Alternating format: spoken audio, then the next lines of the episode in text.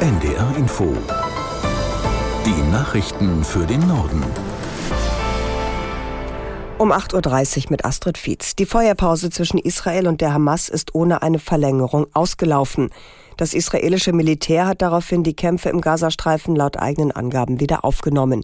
Aus der in der Nachrichtenredaktion Mareike Markosch. Die Hamas habe sich nicht an Vereinbarungen gehalten, sagte die Armee. Deshalb setze man die Kämpfe jetzt fort. Noch kurz vor Ablauf der Frist gab es Medienberichte, wonach die Feuerpause verlängert worden sei. Dann gab es aber in mehreren israelischen Städten nahe der Grenze zu Gaza Luftalarm. Auch eine Rakete wurde nach offiziellen Angaben abgefangen. Wenig später nahm die israelische Armee ihre Angriffe im Gazastreifen wieder auf. Nach unbestätigten Angaben setzte sie sowohl Kampfjets als auch Artillerie ein. Die Feuerpause sollte eigentlich dafür genutzt werden, weitere Geiseln gegen palästinensische Gefangene auszutauschen. Insgesamt sind in den vergangenen Tagen seit Beginn der Waffenruhe 99 Geiseln freigelassen worden. Die israelische Regierung vermutet allerdings, dass sich immer noch etwa 145 Geiseln im Gazastreifen befinden. In die Beratungen der UN-Klimakonferenz schalten sich von heute an die Staats- und Regierungschefs aus zahlreichen Ländern ein. Im Rahmen eines Gipfeltreffens sollen sie der Konferenz gleich in der Anfangsphase mehr Schwung verleihen. Für Deutschland reist Bundeskanzler Scholz heute nach Dubai. Seine Rede wird für morgen Vormittag erwartet. Scholz dürfte sich dann vor allem zum sogenannten Klimaclub äußern, den Deutschland maßgeblich vorangetrieben hat. Die Mitglieder der Gruppe sollen beim Klimaschutz eine Vorreiterrolle einnehmen. Zum Auftakt der 28. UN-Klimakonferenz hatten die Staaten gestern einen Fonds auf den Weg gebracht, der arme Länder bei der Bewältigung von Katastrophen wie Stürmen und Dürren unterstützen soll. Der Bundestag berät heute in erster Lesung über den von der Ampelregierung vorgelegten Nachtragshaushalt für das laufende Jahr. Grund für die Änderung ist das Urteil des Bundesverfassungsgerichts. Es hatte bestimmte Sondervermögen neben dem regulären Haushalt für unzulässig erklärt. Aus Berlin Hans-Joachim Viehweger. Haushaltstechnisch geht es bei diesem Nachtragshaushalt vor allem um eine Art Umbuchung. Die Kredite, die für die Bezahlung der Energiepreisbremsen aufgenommen worden sind, werden jetzt nachträglich in den Bundeshaushalt aufgenommen. Politisch aber hat diese Umbuchung eine besondere Bedeutung.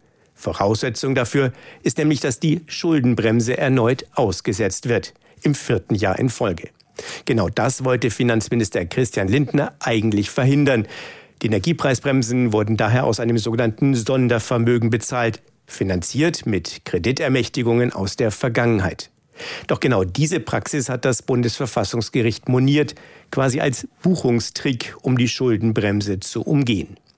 Im Rahmen des Nachtragshaushalts werden darüber hinaus einige Aktualisierungen vorgenommen. Vorläufig gestrichen werden die Ausgaben für die geplante Aktienrente. Hierfür waren eigentlich 10 Milliarden Euro vorgesehen. Beschäftigte in der Pflege bekommen von heute an mehr Lohn. Rund 1,3 Millionen Pflegekräfte sollen davon profitieren. Aus Berlin Dietrich Kallmeurer. Die Anhebung des Mindestlohns gilt als wichtiges Signal für die unter Personalnot leidende Pflegebranche. Pflegehilfskräfte erhalten ab sofort pro Stunde 14,15 Euro statt zuvor 13,90 Euro. Für Pflegehilfskräfte mit mindestens einjähriger Ausbildung steigt der Lohn von 14,90 Euro auf 15,25 Euro und für Pflegefachkräfte auf 18,25 Euro. Die Lohnsteigerung geht zurück auf eine Empfehlung der vom Bundesarbeitsministerium berufenen Pflegelohnkommission. Bereits im Sommer hatte die Kommission beschlossen, dass dass die Mindestlöhne in der Altenpflege noch weiter steigen sollen, in zwei Schritten, im nächsten und im übernächsten Jahr. Der Pflegemindestlohn gilt grundsätzlich für alle Arbeitnehmerinnen und Arbeitnehmer in Pflegebetrieben, nicht jedoch für private Haushalte als Arbeitgeber. In Niedersachsen ist ein Mann wegen Hinweisen auf Anschlagspläne in der Weihnachtszeit festgenommen worden.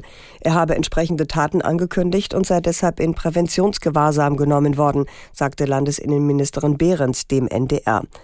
Es soll sich nach Erkenntnissen der Ermittler um einen 20-jährigen Islamisten handeln.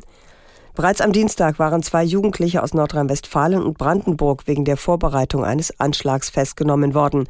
Laut Ermittlern sollen die beiden eine Explosion auf einem Weihnachtsmarkt in Leverkusen geplant haben.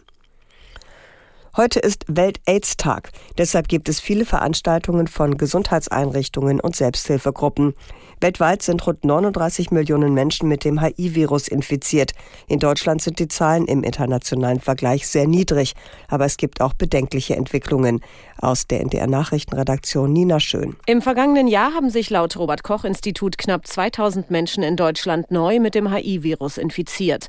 Sorgen macht dem Institut die Entwicklung der Zahlen bei Heterosexuellen und bei Menschen, die Drogen spritzen.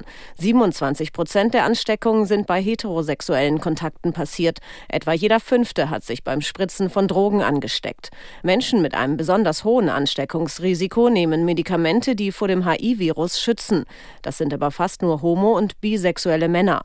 Andere Gruppen nehmen solche Medikamente viel zu wenig, kritisiert das RKI und fordert mehr Aufklärung. Das waren die Nachrichten.